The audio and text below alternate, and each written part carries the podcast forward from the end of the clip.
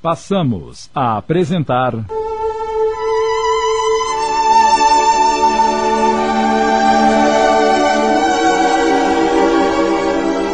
Mudança de Rumo. Minissérie de Sidney Carbone inspirada na obra de Richard Simonetti.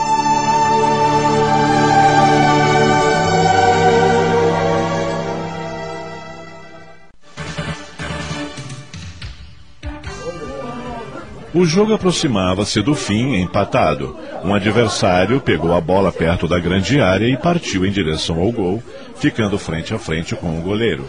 Belisário veio por trás, estirou-se num carrinho e roubou-lhe a bola. Benício, o juiz, considerou a entrada faltosa e apitou o pênalti. Belisário irritou-se. Dedo em riste aproximou-se dele. Seu cretino! Não viu que foi um lance limpo? Não cometi falta! Benício fez valer sua autoridade e determinou sua expulsão por desacato. Estava fora. O empresário sentiu sangue ferver-lhe nas veias. Partiu em direção do juiz disposto a agredi-lo. Os companheiros de equipe o seguraram. Calma, Belisário. Contenha-se. É apenas uma partida de futebol. Estamos aqui para nos divertirmos e não para nos agredirmos. Por mais que os companheiros tentassem detê-lo, Belisário debatia-se querendo agredir o juiz, gritando a plenos pulmões homenagens à sua mãe. No auge da irritação, em total descontrole, sentiu uma pontada no peito. Uma dor insuportável tomou-lhe conta, estendendo-se pelo braço. A vista escureceu. Ai, ai. Belisário, o que está acontecendo? Ele não teve tempo de responder e desmaiou.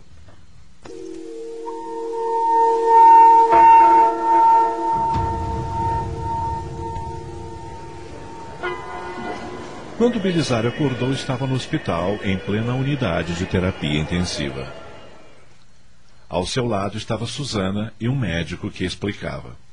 Foi um princípio de infarto, mas agora está tudo bem. A medicação foi aplicada e ele só precisa descansar.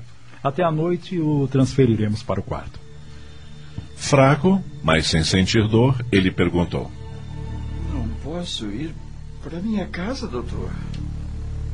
Não é prudente. Talvez possa receber alta em alguns dias. Dependerá de exames que estão sendo providenciados e de sua reação. Belisário não gostou daquela perspectiva. Não pretendia permanecer inativo. Não será preciso tanto tempo, doutor. Estou me sentindo bem.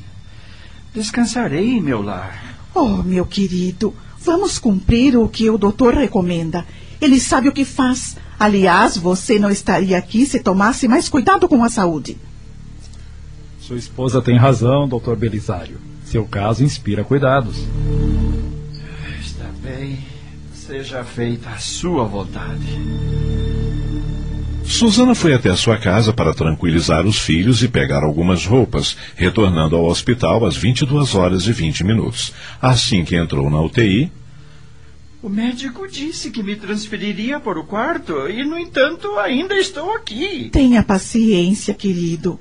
Vou passar a noite no hospital para que você não se sinta sozinho. O doutor Abelardo disse que posso ficar no quarto ao lado. Então, antes de ir, me deixe o seu celular. O quê? Não me diga que está querendo realizar negócios pelo telefone. O bom andamento da empresa depende de mim. Você ficou louco, Belisário. Está com problemas cardíacos. Esqueça os negócios. É preciso relaxar. Mesmo à distância, eu posso fazer alguma coisa. Nada disso. Você só vai pensar em negócios quando estiver totalmente recuperado. Mas, Suzana. E não insista, por favor. Ele estava inconformado. Habituara-se à ideia de que a empresa não funcionava sem ele. E como se ignorasse a gravidade de sua situação, tentou levantar-se do leito. Mas nesse instante, a dor retornou violenta. Ai! Ai! O que foi? ai a dor. E agora mais violenta. Ai, meu Deus! Susana deu o alarme. Em poucos momentos, médicos e enfermeiros cercavam o leito. O coração de Belisário começou a fibrilar, ameaçando a fatal parada cardíaca. Recursos vários foram usados: adrenalina, massagem, oxigenação tubária. Paralelamente foi usado o desfibrilador. aparelho eletrônico muito simples que salva milhões de pacientes mediante a aplicação de choques elétricos adequados que estimulam o músculo cardíaco. Mas o coração de Belisário não reagia. Batimentos descontrolados a reduzirem-se dramaticamente. Em breves movimentos, quedou-se inerte, convocando a morte. Foi aplicada a respiração artificial, garantindo precariamente suprimento de oxigênio para o cérebro, enquanto continuavam as tentativas de reanimação. Infelizmente, estamos perdendo o paciente.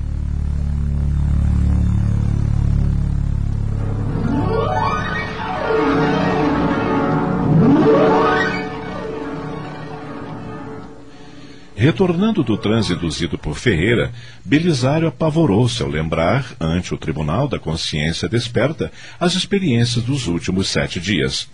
Se o mal não se instalou em plenitude no coração humano, se há valores referenciais nascidos de uma iniciação religiosa, situações dessa natureza equivalem aos tormentos morais de tenebroso inferno.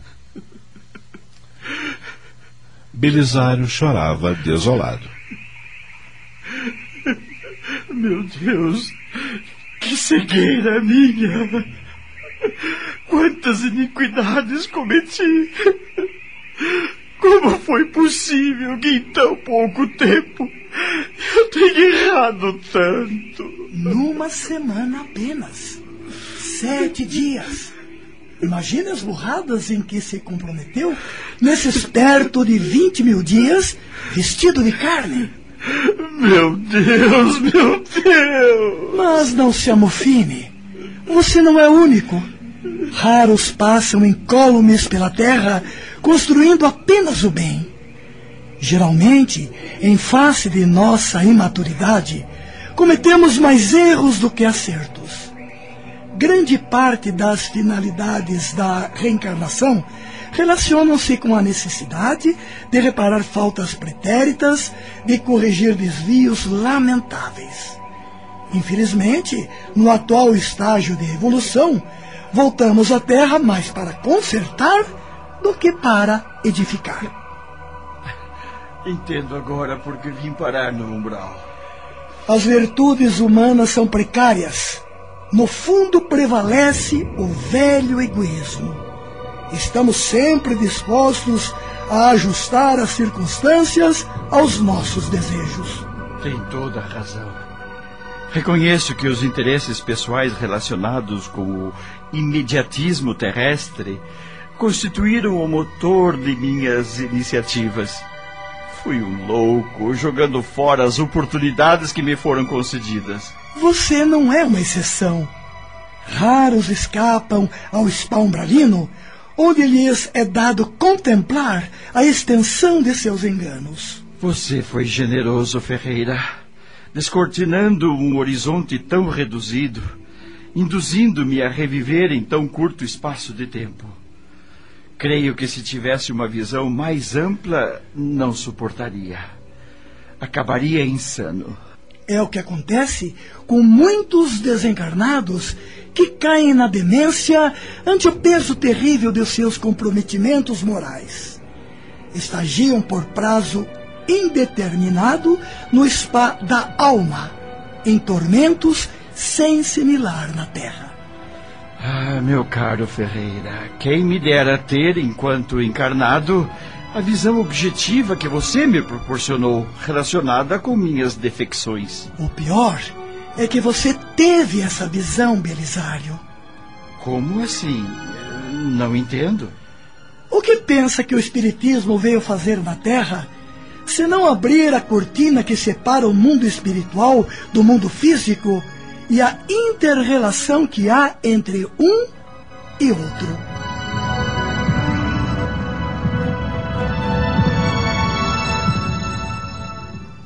Estamos apresentando.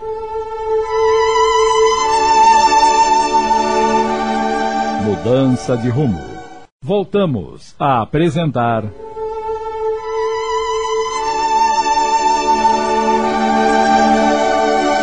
Mudança de rumo.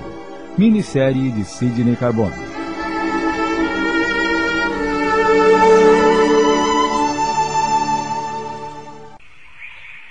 Foi o conhecimento espírita que lhe proporcionou a possibilidade de identificar prontamente sua condição de desencarnado. Sei que você chegou a participar de reuniões mediúnicas, observou os tormentos de espíritos despreparados para a grande transição. Infelizmente, como acontece com muitos espíritas distraídos, nunca imaginou que estava contemplando naqueles infelizes o seu próprio futuro. É verdade. Eram espelhos perfeitos definindo minha condição. Fui cego àquelas evidências. Deixei que prevalecessem minhas paixões e ambições, esquecido deliberadamente dos objetivos da jornada terrestre. Esse é o grande problema da humanidade, meu amigo. Qual aconteceu com você mesmo? Os homens têm na atividade religiosa um conforto para as horas difíceis ou mero exercício de prática exterior, sem considerar que a religião está no mundo para a renovação da humanidade. E agora? O que vai ser de mim? Não estava preparado para morrer. Como encarar o futuro por aqui se cometi tantas iniquidades por lá? Regozije-se, meu amigo, regozije-se. Eu mereço. Não é por isso que estou sorrindo, meu caro Belisário. É, por que então? Você vai receber outra chance. Reencarnarei tão cedo? Não. Você continuará encarnado. Ah, não entendi. Você prosseguirá na jornada humana com plena consciência desta experiência de quase morte, hoje tão comum nos hospitais. Eu. eh, Eu ainda não entendi. Assim como outros, você terá o benefício do ressuscitamento. Está. Está falando sério? Sim, Belisário. Pelo que sei, nem todos lembram do que acontece nesse lapso de tempo em que estiveram mortos. E quanto a mim? Lembrarei de tudo? Providenciaremos para que conserve recordação plena desta experiência no spa umbralino. Não obstante, tenha o máximo cuidado. Você agora tem responsabilidade dobrada. Está perfeitamente esclarecido do que o espera se não mudar o rumo de sua existência. Sim, mas.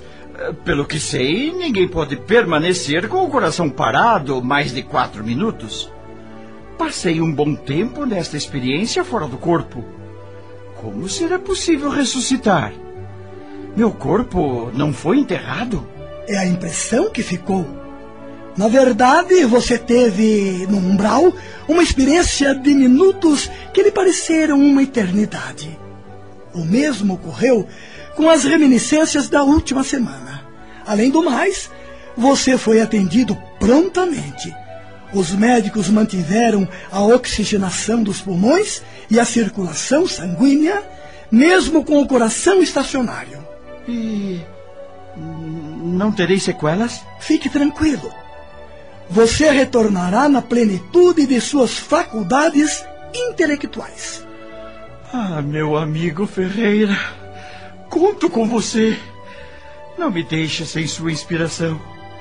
Ajude-me para que eu não tenha que retornar a estas paragens, esse tenebroso spa da alma, como diz. Você será ajudado. Como aprendeu com o Espiritismo, ninguém transita pelos caminhos humanos sem o amparo da espiritualidade. A ideia dos anjos protetores é uma realidade que transcende a mitologia. Mas tudo vai depender da sua iniciativa. Seguirei sua orientação. Muito bem. Comece por corrigir os deslizes cometidos nesta última semana. Será o seu ponto de partida. E não se esqueça da oração, o seu elo conosco. Nela você encontrará inspiração para modificar os rumos de sua existência e fazer o que deve ser feito. Que Deus o ajude.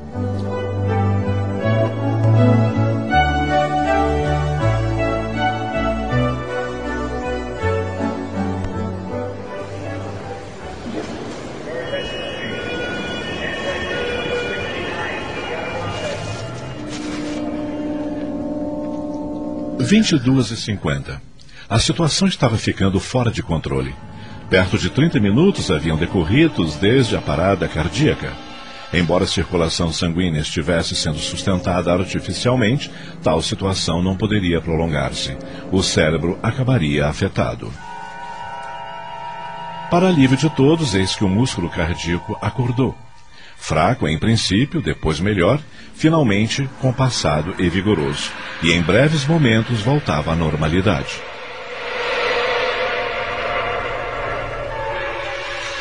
O pior passara. Sedado, Belisário permaneceu dormindo. O médico acalmou a família. Felizmente o coração reagiu. Está tudo bem agora. Deus seja louvado.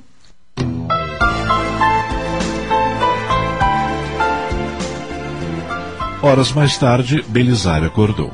Susana estava ao seu lado a sorrir-lhe. Oh, meu amor, que susto você nos deu! Que não foi maior que o meu. Belisário guardava bem nítida na memória a terrível experiência em regiões umbralinas, o contato com Ferreira, as reminiscências da última semana. Agora tinha o compromisso de dar uma guinada na sua existência. Não se tratava de mera ideia inspirada em conceitos doutrinários sobre o além. Estivera lá, contemplar a realidade. Sentia ainda as emoções relacionadas à paisagem desolada, os gritos, os lamentos em redor, o desespero que tanto a atormentara. Tinha consciência plena de que era preciso mudar, buscar novos rumos, modificar sua maneira de viver. Então começou a orar, sensibilizado. Meu Deus, ajuda-me a não malbaratar a oportunidade que me foi concedida.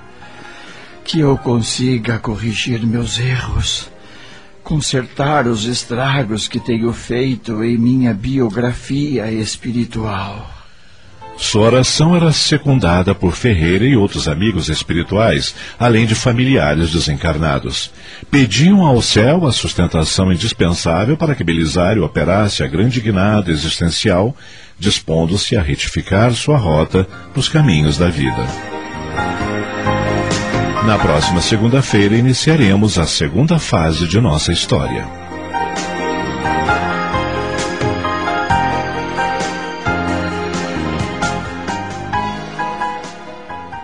Acabamos de apresentar.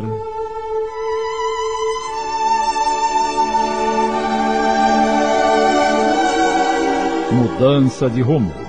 Minissérie de Sidney Carbone em 15 capítulos, inspirada na obra de Richard Simonetti.